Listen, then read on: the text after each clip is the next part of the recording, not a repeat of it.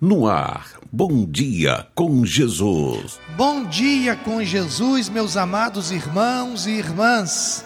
Que bom estarmos juntos mais uma vez.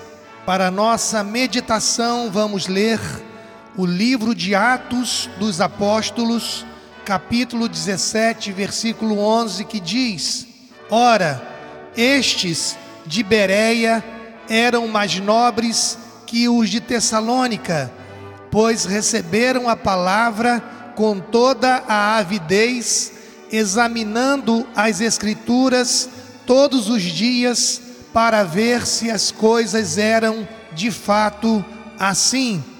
O tema da nossa reflexão de hoje é combatendo a apostasia.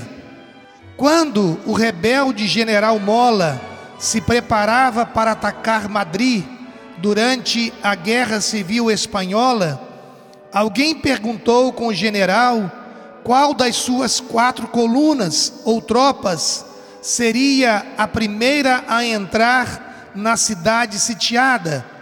De modo surpreendente, a resposta do general excluiu as suas próprias tropas, pois exclamou: a quinta referindo-se ao bando de simpatizantes rebeldes já existente dentro da cidade de Madrid, infiltrado nas fileiras legalistas. A expressão do general Mola, quinta coluna, até hoje é empregada universalmente para retratar um traidor que de dentro ajuda o inimigo.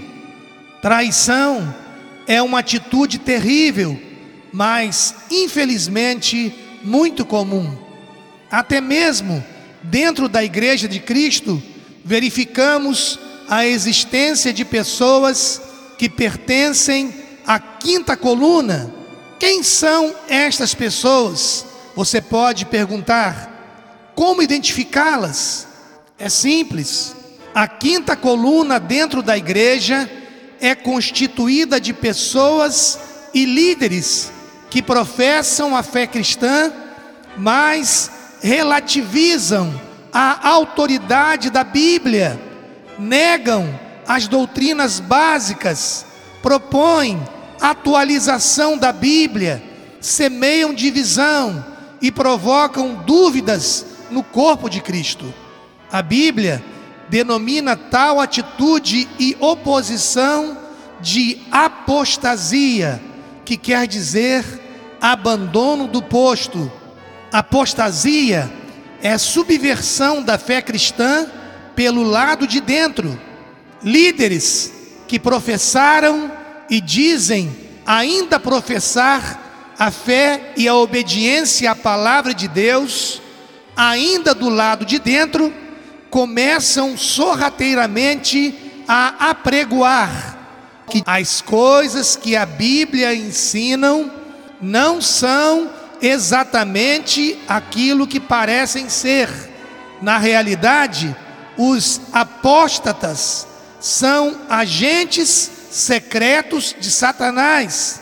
Sim, a quinta coluna do inimigo dentro da igreja. Pedro em sua segunda epístola, capítulo 2, versículos 1 a 3, diz: Assim como no meio do povo surgiram falsos profetas, assim também haverá entre vós falsos mestres, os quais introduzirão dissimuladamente heresias destruidoras, até ao ponto de renegarem o soberano Senhor que os resgatou, trazendo sobre si mesmos repentina destruição, e muitos seguirão as suas práticas libertinas, e por causa deles será infamado o caminho da verdade. Também, movidos por avareza, farão comércio de vós com palavras fictícias. Para eles, o juízo lavrado a longo tempo não tarda e a sua destruição não dorme. Vamos ver algumas atitudes da Igreja de Cristo para combatermos a apostasia. Primeiro, combatemos a apostasia conhecendo a Bíblia e reconhecendo a apostasia. Atos dos Apóstolos, capítulo 17, versículo 11 diz: Ora, estes de Bereia eram mais nobres que os de Tessalônica, pois receberam a palavra com toda avidez, examinando as Escrituras todos os dias, para ver se as coisas eram de fato assim. Precisamos nos aprofundar no conhecimento da genuína palavra de Deus. Em segundo lugar, combatemos a apostasia, resistindo-a. Gálatas, capítulo 1, versículo 8 e 9 diz: Mas ainda que nós, ou mesmo um anjo vindo do céu, vos pregue evangelho que vá além do que temos pregado, seja anátema, assim como já dissemos, e agora repito: se alguém vos prega evangelho que vá além daquele que recebestes, seja anátema. Precisamos denunciar e confrontar aquilo e aqueles que estão ensinando doutrinas em desacordo com a palavra de Deus. Em terceiro lugar, combatemos a apostasia, recusando o nosso apoio. Na segunda epístola de João, versículos 10 e 11 diz: Se alguém vem ter convosco e não traz esta doutrina, a doutrina bíblica, não recebais em casa, nem lhe des boas-vindas. Portanto, aquele que lhe dá boas-vindas faz-se cúmplice de suas obras más. Em quarto lugar, combatemos a apostasia, renovando o nosso compromisso com Deus e com Sua palavra. Judas 1,21 diz: Guardai-vos no amor de Deus, esperando a misericórdia de nosso Senhor e Salvador Jesus Cristo para a vida eterna. Meus amados irmãos e irmãs, no dia 31 de outubro, comemoramos o dia da reforma protestante, um dia singular, dia de ruptura com a apostasia reinante na igreja, ocorrido em 31 de outubro de 1517, através de um homem de Deus chamado Martinho Lutero. Ainda hoje, precisamos estar atentos para reconhecer e resistir todo tipo de apostasia que insiste em ocupar espaço no meio da igreja cristã de nossos dias. Como diz uma máxima da reforma protestante: igreja reformada, sempre reformando. Permaneçamos firmes ao lado do Senhor Jesus e de Sua santa palavra.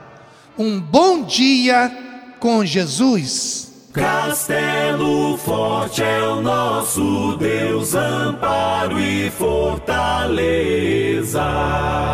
Com seu poder defende os seus na luta e na fraqueza. Nos tenta Satanás com fúria pertinaz com artimanhas tais e astúcias tão cruéis que iguais não há na terra.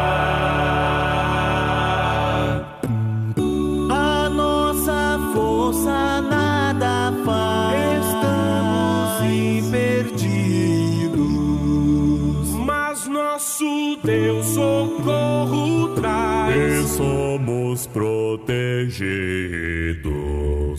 Defende-nos, Jesus, o que venceu na cruz. o Senhor dos altos céus, e sendo também Deus, triunfa na batalha. Que Deus a sabemos com certeza. E nada nos assustará com Cristo por defesa. Se temos de perder família, bens, poder, e embora a vida vá, nós Jesus está e dar-nos a seu reino.